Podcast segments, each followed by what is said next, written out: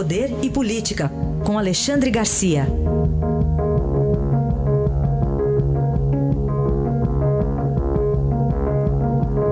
Alexandre, bom dia. Bom dia, Raíssa. Bom dia, Carolina. Bom dia. Definida a eleição suplementar lá no Tocantins, então, Alexandre. Mas olha, tem gente que não quis votar, né? 52% né, de abstenções, brancos e nulos. Eu acho que essa eleição traz três recados para três estamentos da sociedade brasileira. Um recado para o eleitor, um recado para os partidos políticos e candidatos e outro para a justiça eleitoral. Primeiro para o eleitor, olha, não adianta passar da metade é, do eleitorado em brancos, nulos e abstenções, a eleição é válida. Não tem essa de passou de 50%, como é, se propaga de vez em quando nas redes sociais. Né?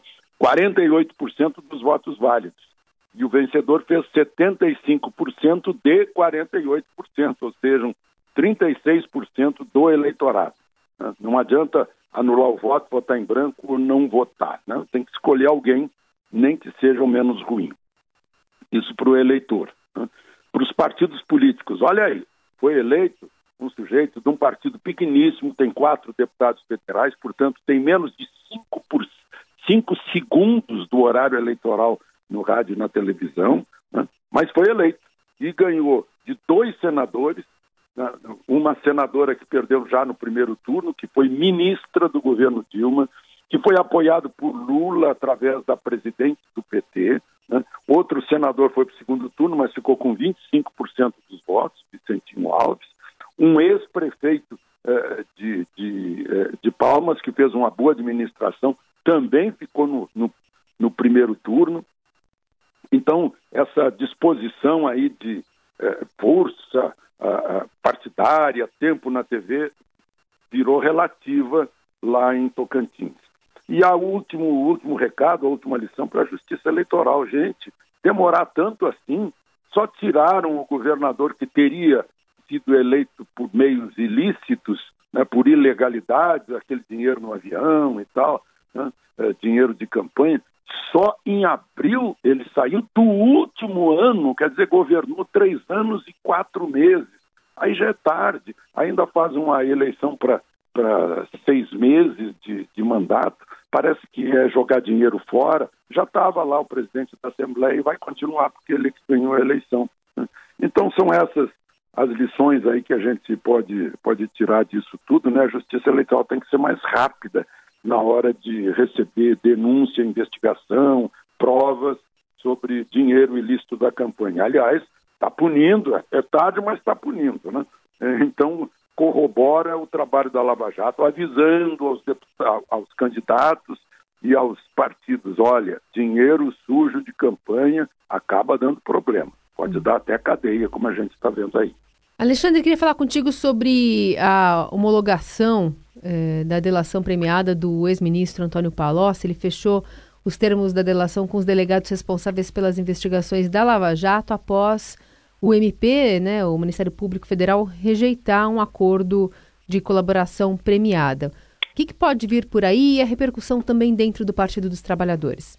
Pois é, já é a prática daquela, parece que foi 7 a 4 placar no Supremo, uhum. validando, dizendo que é válido sim acordo de colaboração premiada com a Polícia Federal, ou com a Polícia Civil, com a polícia, enfim. Né? O mesmo o Ministério Público recusando, o Ministério Público é que vai decidir mandar a denúncia. Mas o Tribunal Regional Federal é, de Porto Alegre já homologou essa, essa denúncia.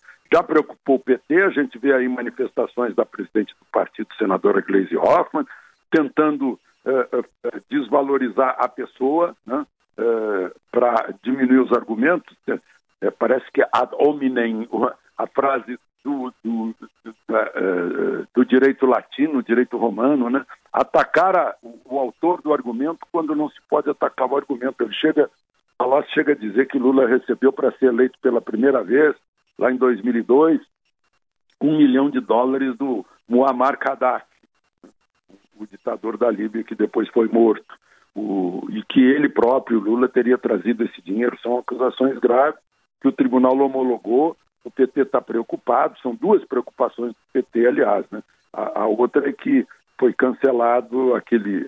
aquele julgamento da defesa de Lula, aquele exame da defesa de Lula pela segunda turma, porque é um assunto que diz respeito ao Superior Tribunal de Justiça, onde já está protocolado.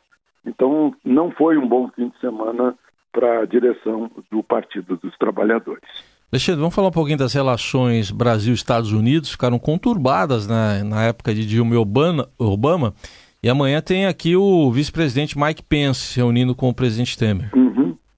Ah, eu tenho a impressão que essa, essa reunião vai ser positiva. Ele, ele vai a Manaus e aí a, a Boa Vista para ver de perto o, o, fluxo migratório aí dos, eh, dos venezuelanos.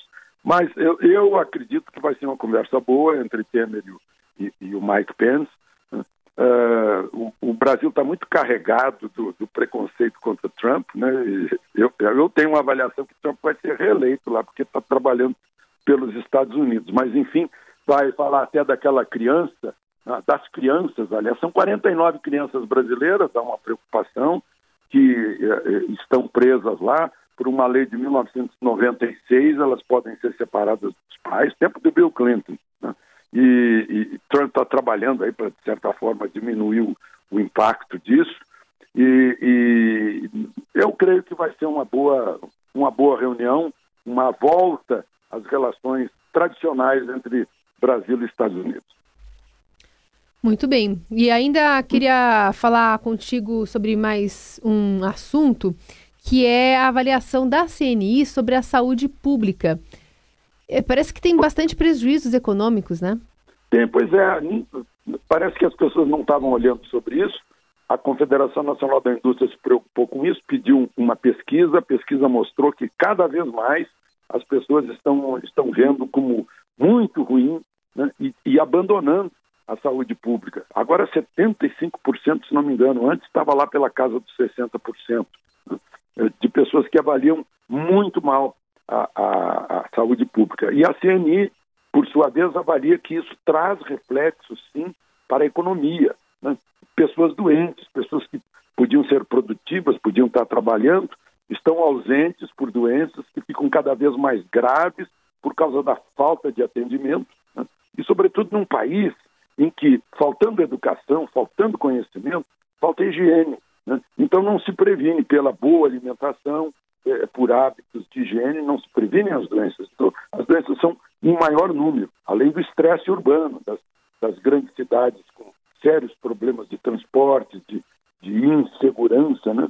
E, é claro, e a gente sabe que faltam meios, faltam médicos, faltam medicamentos, né? e, e com isso as pessoas são maltratadas e cada vez mais a, a ausência do trabalho. Essa é a preocupação da indústria brasileira ante as pesquisas.